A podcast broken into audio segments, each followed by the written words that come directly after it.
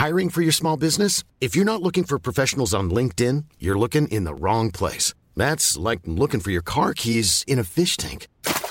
LinkedIn helps you hire professionals you can't find anywhere else, even those who aren't actively searching for a new job but might be open to the perfect role. In a given month, over 70% of LinkedIn users don't even visit other leading job sites. So start looking in the right place. With LinkedIn, you can hire professionals like a professional. Post your free job on linkedin.com slash people today. Este podcast es presentado por Health Addiction, línea de suplementos funcionales de alta calidad. Especialista en medicina antiedad y medicina mente-cuerpo. Reconocida nutrióloga funcional, conferencista y escritora a nivel mundial. Ella es Natalie Marcus.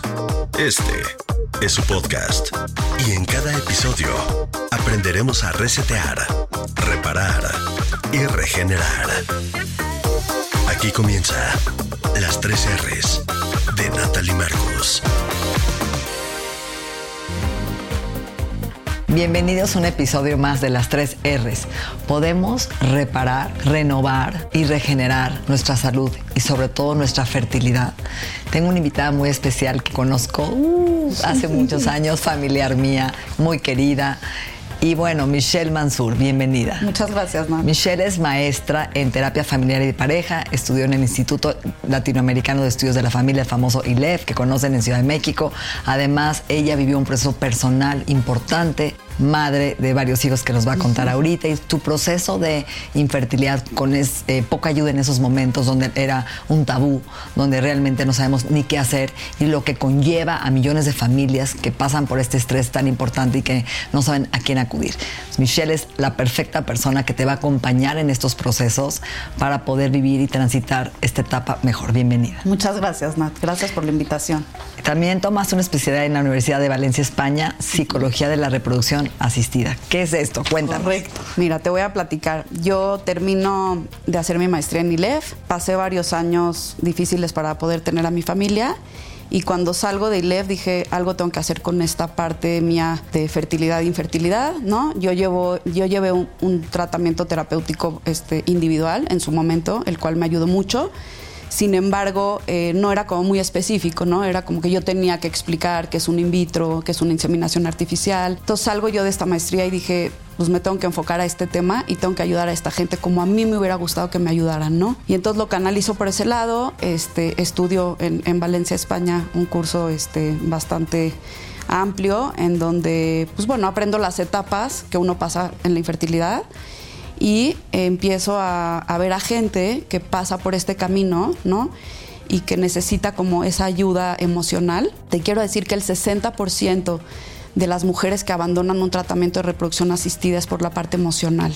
Después de dos o tres resultados negativos, por así decirlo, dicen, ya no quiero, ¿no? Ya no sé si lo quiero repetir, creo que prefiero quedarme así. El desgaste emocional, si tienes pareja, el desgaste de pareja, empiezas a sentir un poquito más baja tu autoestima, ansiedad, depresión, muchos síntomas que quizás atendiéndolo en un espacio específico, adecuado, creo que puede ser de muy, mucha, o sea, de gran ayuda, ¿no? Para seguir adelante con esto. Es interesante, Michelle. Yo viví un proceso similar a ti, yo tenía 25 años, era muy joven Claro. y no me podía embarazar y por eso tuve cuatas. ¿no? Claro, yo me Me dieron acuerdo. inyecciones de pergonal y la verdad es que sí era mucho estrés porque era, tienes que hacer el amor a tal hora. Híjole. ¿no? Eh, este, Totalmente, se era- pierde toda la espontaneidad. Cañón. ¿no? Y, y- y- y ir como ¿no? una rata de laboratorio a, a estudios cada semana y ultrasonidos. Y cuando llega ese día y ves tu calzón manchado Híjole. y reglas, sientes que se te cae el mundo. ¿no? ¿Qué crees? Es un duelo. La gente no lo toma como tal, pero sí es un pequeño duelo que tenemos que elaborar. Son, son pérdidas, para la gente son pérdidas como invisibles, pero para la que lo vive, sí es una pérdida de un proyecto de vida muy grande, ¿no? Que toda la gente te dice como relájate, lo vas a lograr. Yo me pregunto quién se puede relajar, ¿no? Obviamente estando relajado todo te sale mejor, pero con un proyecto de vida tan grande, ¿no? No es fácil. Y como dices, ves tu calzón manchado o ves el resultado negativo, ¿no? Y, y es una pérdida y es un duelo que hay que elaborar. Y a veces hay que elaborar un duelo mes tras mes tras mes hasta que esto sale positivo, ¿no? Es interesante lo que dices porque además conlleva a un estrés económico. Totalmente. ¿no? De tiempo. Sí, desgaste económico. Y, y, como mujer, es nuestra misión tener hijos. Venimos a reproducirnos.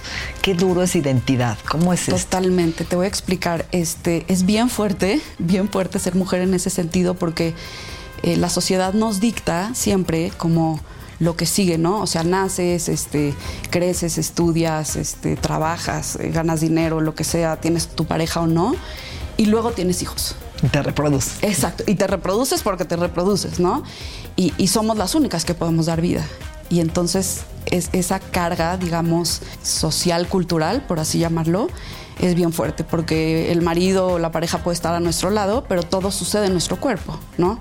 Y es muy invasivo, puede llegar a ser como muy invasivo. Entonces sentimos como esta carga este, social, familiar, ¿no? De que para cuándo y cuándo el que sigue y, y, y, la gente no sabe por lo que estamos pasando, ¿no? Y es como le estás fallando, ¿no?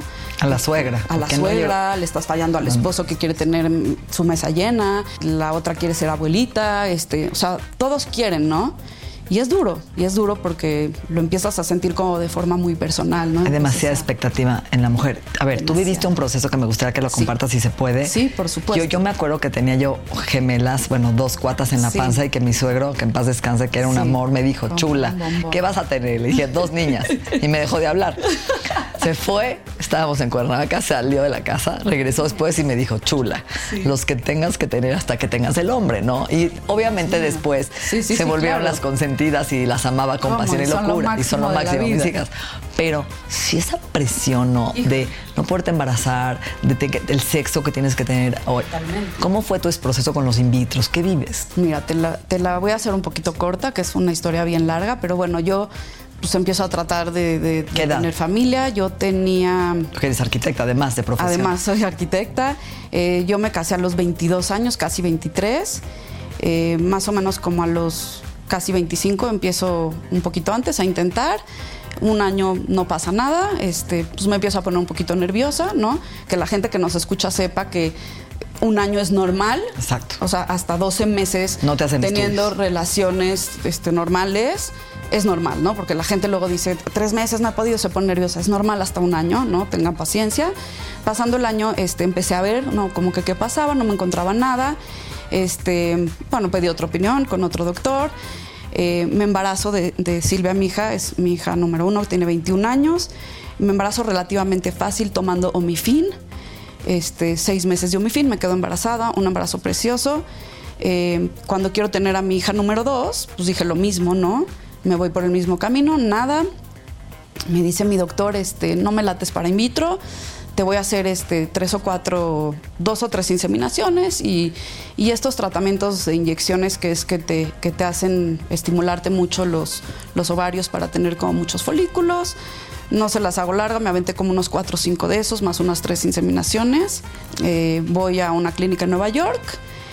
Eh, me hago el primer in vitro. Yo para eso hacía mis ciclos y no congelaba estos embriones, ¿no? Toda la gente como que va y entre más joven eres, para la gente que se, o sea, que no sabe, la mujer nace eh, ya con la cantidad de óvulos, de óvulos, que vas a tener en toda tu vida, ¿no? Uh -huh.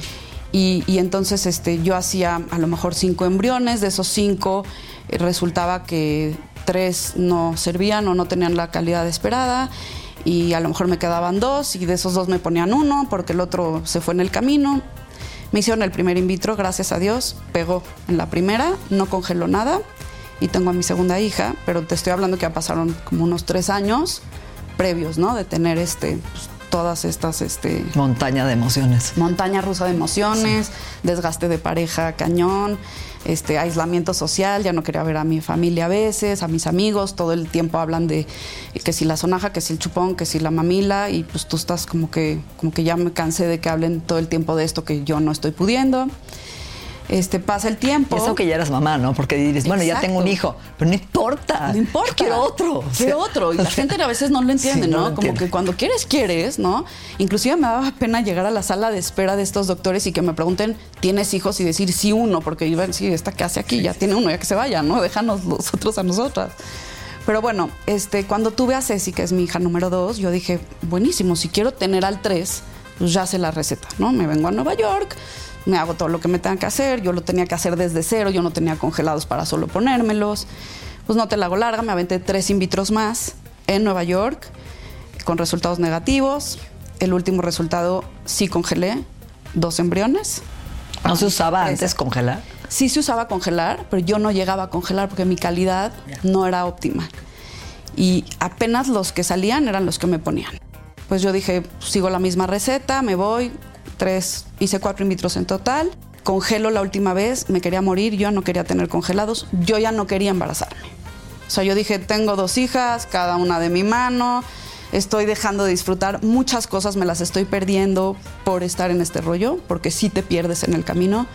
Todo gira alrededor de eso, no puedes viajar, no puedes hacer, porque un día sí, un día no, casi casi vas al seguimiento del doctor. Y luego no te pasa que paras tu vida, no voy a hacer ejercicio porque me voy a embarazar. Todo. No puedo. No me voy a ir a este viaje, ojalá no me vaya porque quiere decir que voy a estar embarazada y resulta que sí te vas, ¿no? Porque no estás. Para- paras tu vida. Paras tu vida. Y yo dije, yo no la quiero parar, yo ya intenté lo suficiente, voy a disfrutar lo que sí tengo, que es mucho.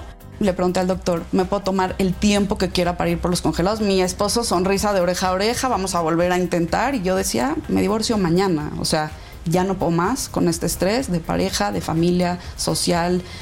Me empecé a perder de mí misma. O sea, empecé a convertirme en una máquina reproductora. O sea, me empecé a perder en el camino. Entonces me tomé un año para ir por mis congelados, porque pues ahí estaban, no los iba a dejar y en el fondo decía, si los tengo, pues es por algo. Este, me fui por los congelados, no pegó, me regresé a México con la promesa que habíamos hecho mi esposo y yo de decir, no intentamos nada más, esto es lo que tenemos, vamos a disfrutarlo, se acabó. Este, al año yo empiezo a tomar mucha progesterona porque tenía como el síndrome premenstrual muy agudo, muy, muy agudo. Mi doctor me dijo, hay solución, ¿por qué te vas a quedar así? Vas a tomar esta progesterona. Al año de tomar esta progesterona me quedo embarazada solita y a las 10, 12 semanas lo pierdo.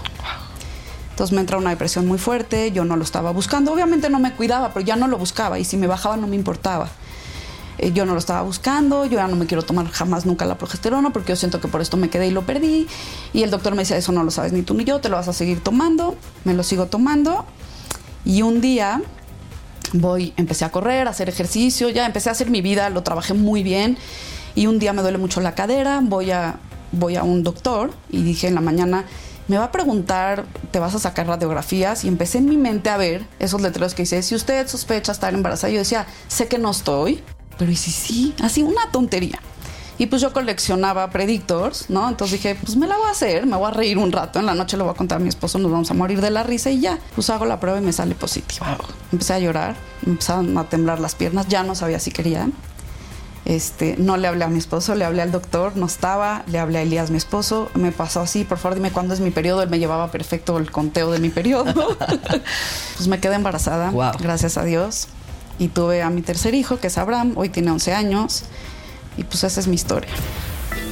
El Instituto de Salud Funcional Mente Cuerpo es la primera institución certificadora en salud funcional en habla hispana, donde certificamos a los profesionales de la salud para integrar todos los conocimientos de salud física, mental y espiritual. Visítanos en isfmc.mx.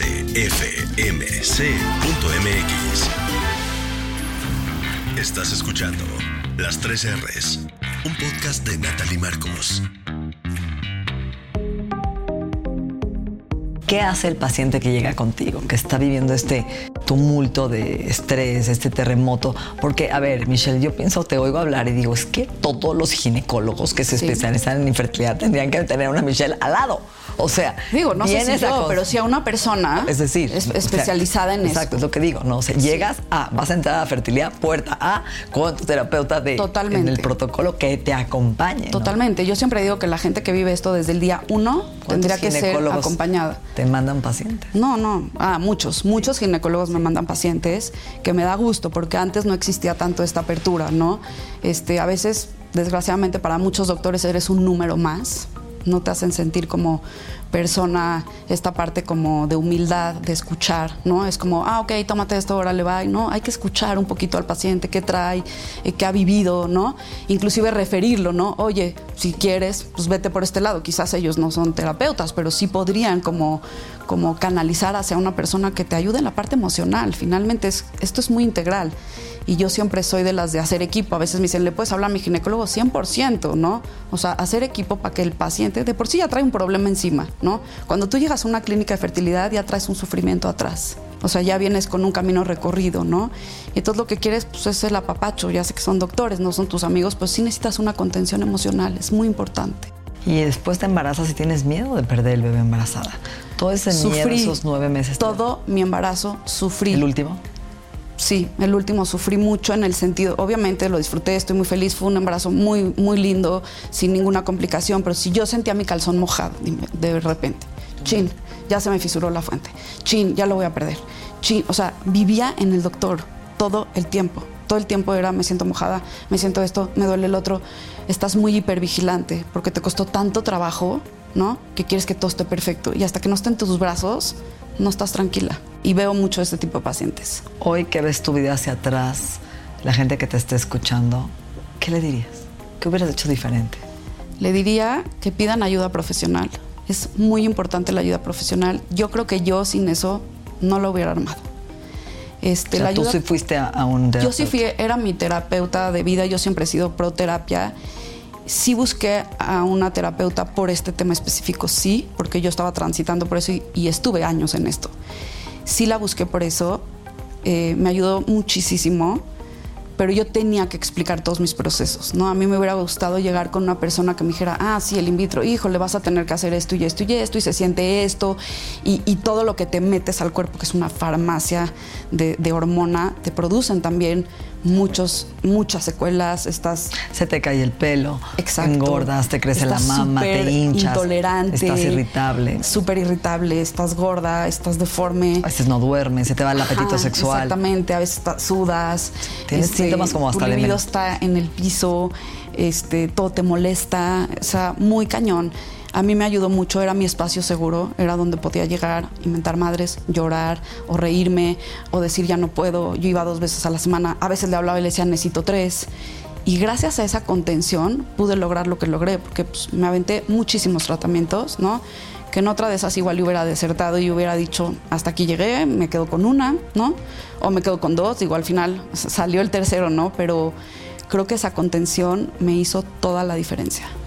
Y creo que la incertidumbre, Michelle, cuando hablamos de voy a poder ser madre, creo que esa es la más dura, porque el ser humano le cuesta mucho trabajo el no sé y la incertidumbre.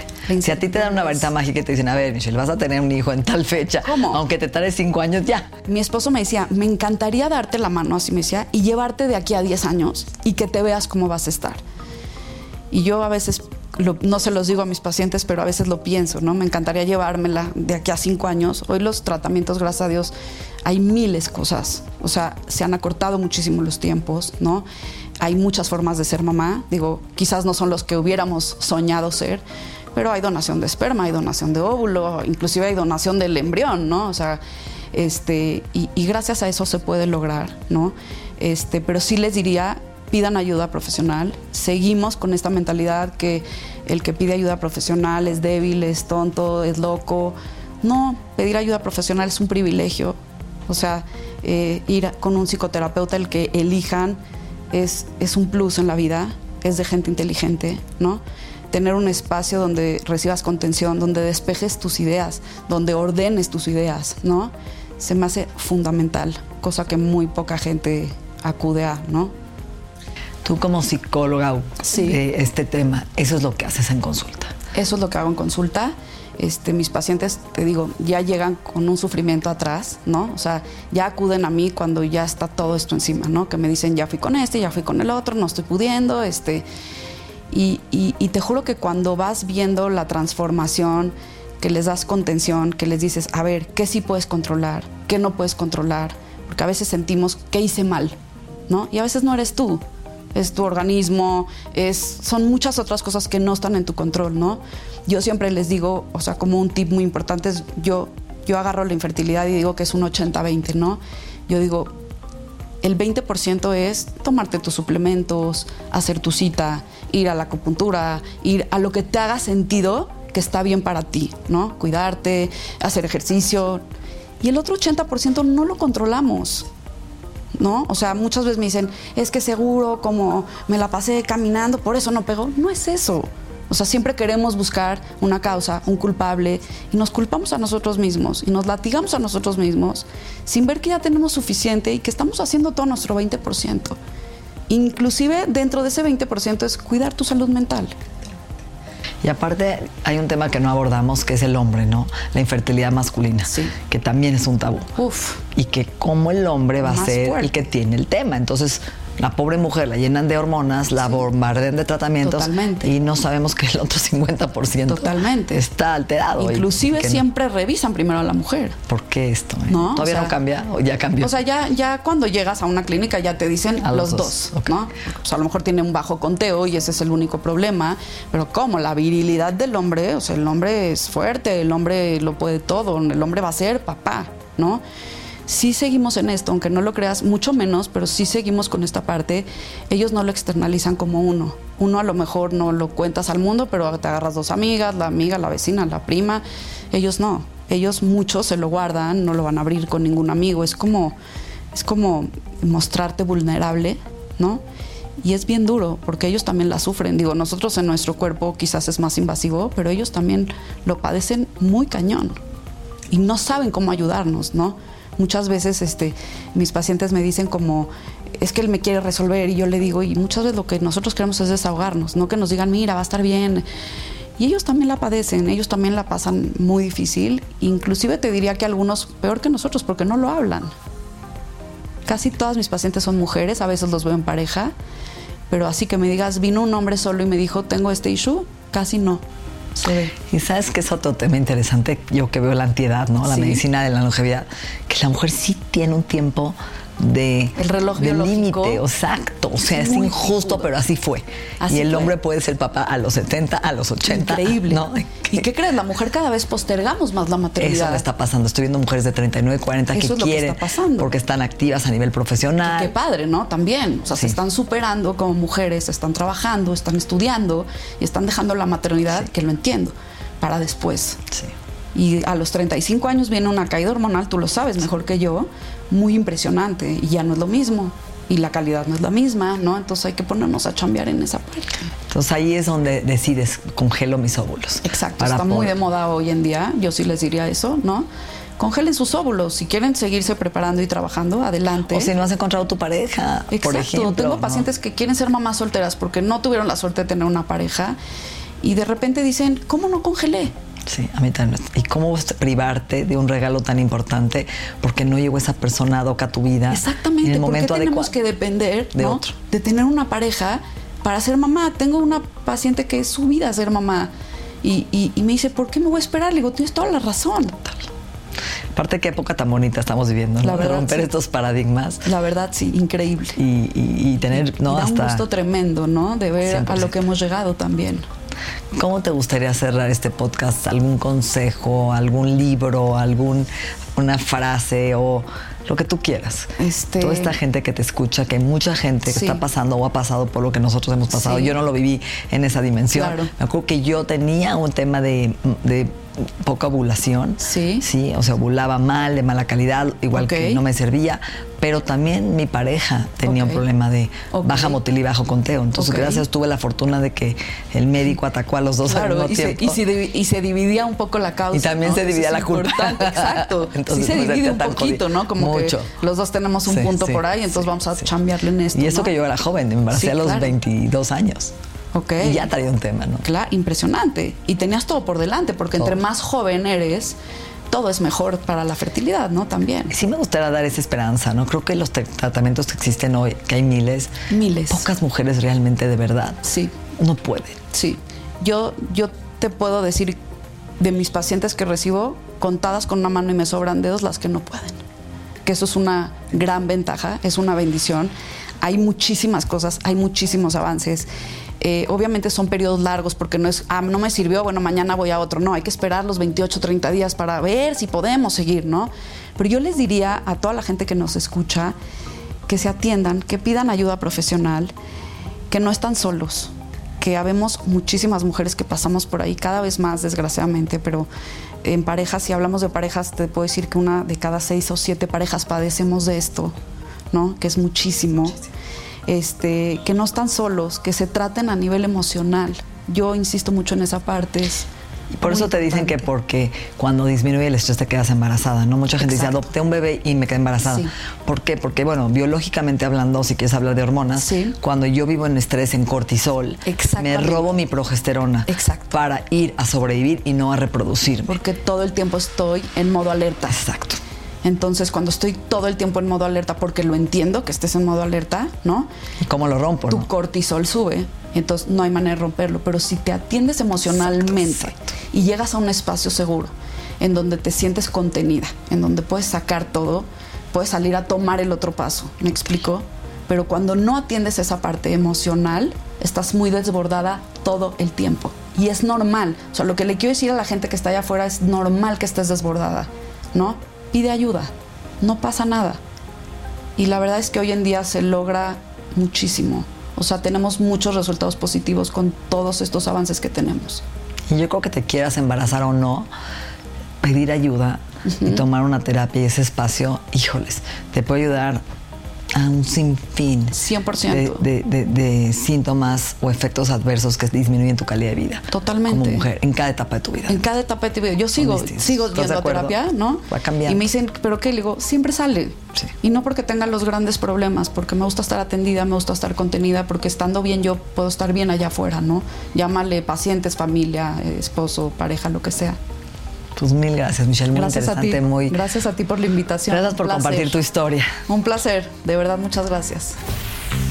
Nuestra mente y nuestro cuerpo se han transformado. El proceso continúa en la siguiente entrega de las 3 R's.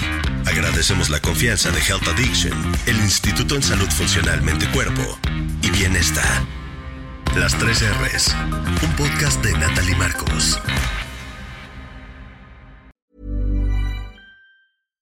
How would you like to look five years younger? In a clinical study, people that had volume added with Juvederm Voluma XC in the cheeks perceived themselves as looking five years younger at six months after treatment. Look younger, feel like you. Add volume for lift and contour in the cheeks with Juvederm Voluma XC. Reverse signs of aging by adding volume to smooth laugh lines with Juvederm Volure XC.